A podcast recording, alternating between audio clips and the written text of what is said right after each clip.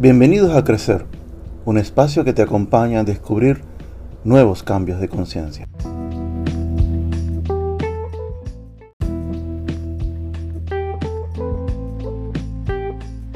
Todo lo que vemos nos está devolviendo el significado que nosotros le damos.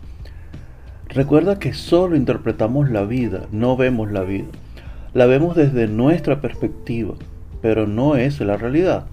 Es solo que la, vamos a decir que la pasamos por uno de nuestros filtros mentales. Entonces, todo lo que vemos nos está devolviendo el significado que le damos. Y nos lo devuelve porque ese significado no le pertenece a esa cosa, a ese evento o a esa persona.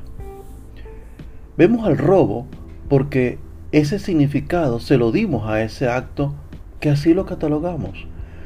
Vemos el machismo desde el momento que ese significado se lo dimos a la acción de algunos hombres.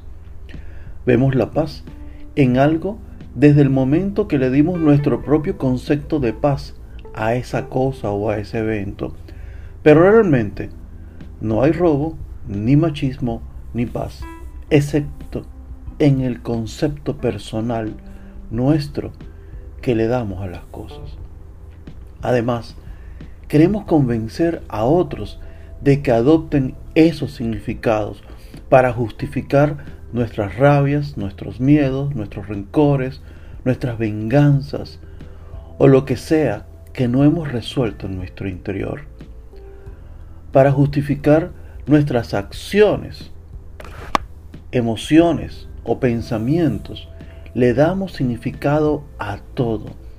No nos permitimos una vida sin significados, aunque te aseguro, perdón, aunque te aseguro que sería más sano y liberador.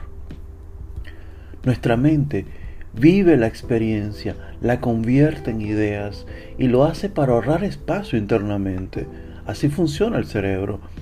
Todo un evento de un día lo etiquetamos en lugar de recordar el evento de 24 horas, la mente lo comprime en un significado de tres palabras, por ejemplo, y así se queda.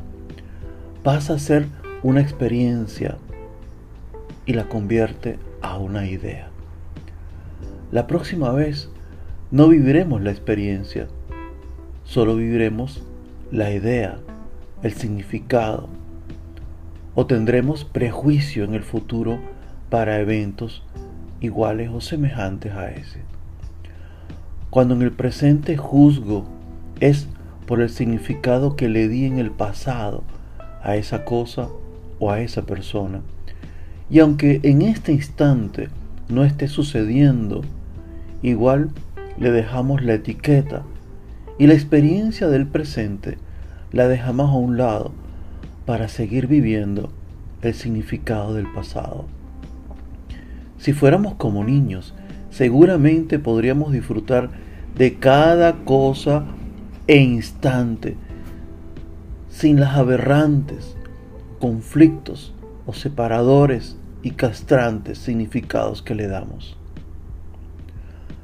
Acepta, permite, fluye, vive te habló Luis Edgardo, divulgador, asesor, coach ontológico. Gracias. Hasta la próxima.